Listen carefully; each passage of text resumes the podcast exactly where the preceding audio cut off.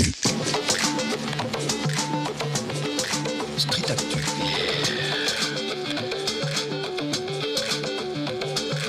Street Street Actu. Actu.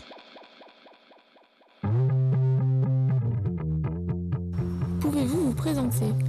Je m'appelle Adeline Lafont, j'ai 20 ans et donc je suis en animation 3D à l'ESMA à Lyon.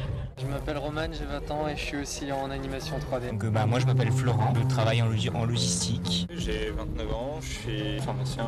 Je m'appelle Lauriane, je suis euh, étudiante en ostéopathie à l'école de Lyon.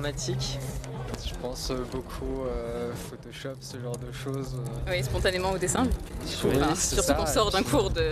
On faisait du dessin informatique. Réseaux sociaux, téléphone, ordinateur, divertissement, transmission de la culture, euh, etc. etc.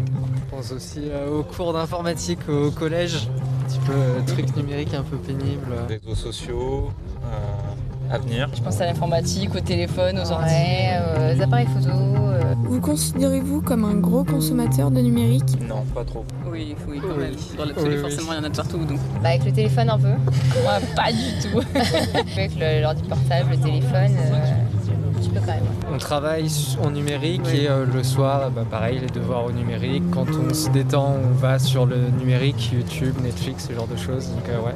Pourriez-vous vous passer du numérique Actuellement, non, ça devient impossible. Bah non, surtout que ça va être Non. notre métier, donc encore plus difficilement. Non, Mais non, euh, même sans ça, ce serait compliqué. Dans l'absolu, s'il le fallait, ce serait faisable, mais ce serait difficile. Ouais, mais je pense qu'aujourd'hui on pourrait s'en passer, mais deux jours, mais on aurait vite besoin de récupérer nos, Bah, ça peut se faire. Enfin, nos si- documents. Oui.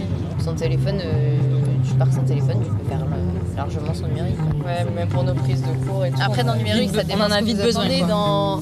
Si numérique, vous entendez tout ce qui est micro tout ça. euh, Euh, en termes de communication, ça rapproche les gens de manière euh, substantielle, j'ai envie de dire. On a tout à proximité tout le temps, quoi. Ouais, les applications, tout ça qui nous permettent euh, de trouver euh, bah, de commander à manger, trouver des, des bons plans, des trucs comme ça, euh, ça aide quand même. Pour euh, tout ce qui est urbanisme, tout ce qui est euh, en rapport avec les transports, le site des abonnements, les enfin, tout ce qui est info, tout ce qui est perturbation qu'il peut y avoir, etc. Donc, euh, Selon vous, qu'est-ce que la 5G J'en ai aucune idée, je sais pas du tout. Pas grand chose, j'utilise toujours ma 4G, donc euh, j'ai pas encore téléphone 5G. Je suppose que ça augmente la rapidité de, de transmission des informations. Ah, c'est un truc qui va super vite.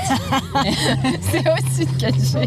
Voilà, c'est au-dessus de 4G, on va aller super vite, on peut se connecter super vite.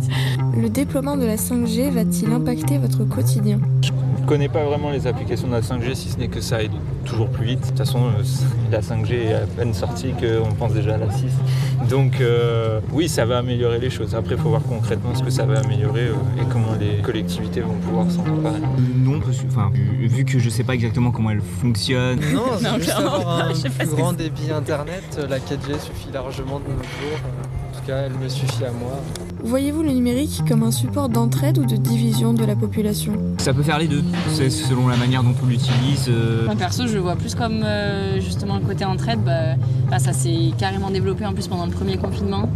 Il y a eu beaucoup d'aides, et même là pour les étudiants en ce moment, euh, toutes les aides et tout, passe par le numérique. Et on est tout le temps informé par les réseaux. euh. Il y a les deux, parce que justement, enfin, de toute façon, pour chaque chose, tu as un côté euh, où effectivement, tu as les mecs qui vont diffuser des fake news.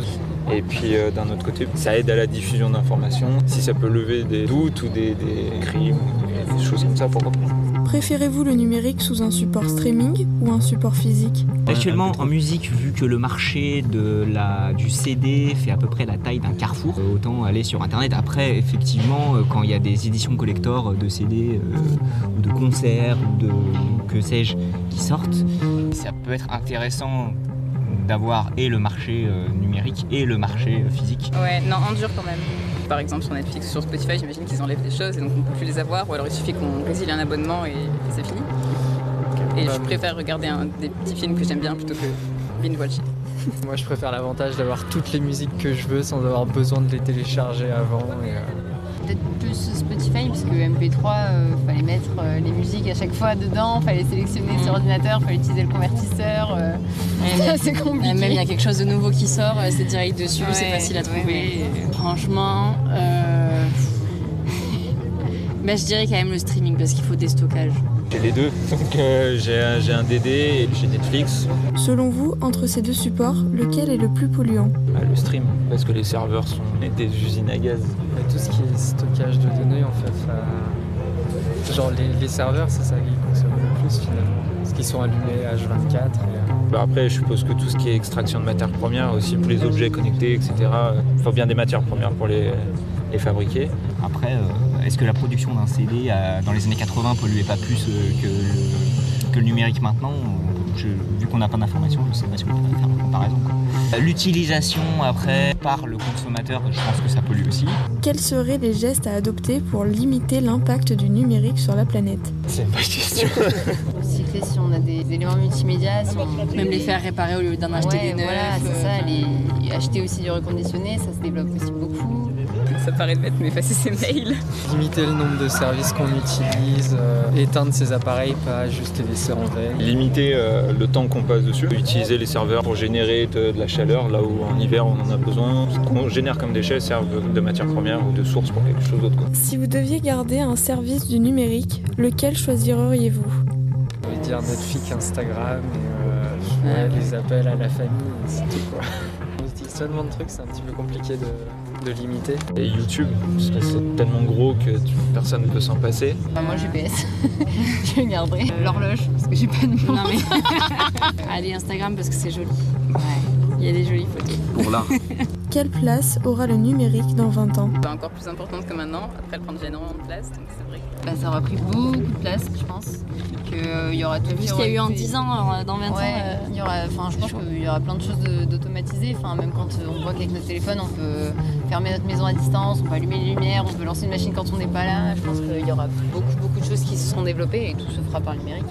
Voiture connectée, ville connectée. Je suis pas sûr que ça soit forcément bon dans tous les sens non plus, mais euh, voir comment on peut euh, allier tout ça pour que ça fasse quelque chose de correct. J'ai envie de dire, soit ça va prendre encore plus de place que ça prend, soit on va réduire un petit peu. Que euh, parfois on retourne un petit peu le physique, comme il y a eu avec les vinyles euh, depuis quelques années, ce genre de choses. Que vous évoque le terme anthropocène? Que dalle. Comment? Je sais pas du tout. Enfin, entrepôt c'est l'homme, scène, je sais pas du tout. Bah, Je connais pas du tout. Rien du tout. Rien du tout. L'Anthropocène, c'est cette nouvelle époque dans l'histoire de l'anthropisation de la Terre où il ne fait plus de doute que l'être humain est devenu une force agissant irréversiblement sur l'entièreté de la planète. On observe donc partout les bouleversements tout à la fois globaux et locaux de ce que les géographes nomment l'écoumène, c'est-à-dire l'espace habité par les humains. À l'heure de l'Anthropocène, les sciences doivent s'employer non seulement à décrire et comprendre ce phénomène nouveau dans l'histoire de la Terre, mais encore à proposer des solutions et moyens d'action pour répondre à ces enjeux.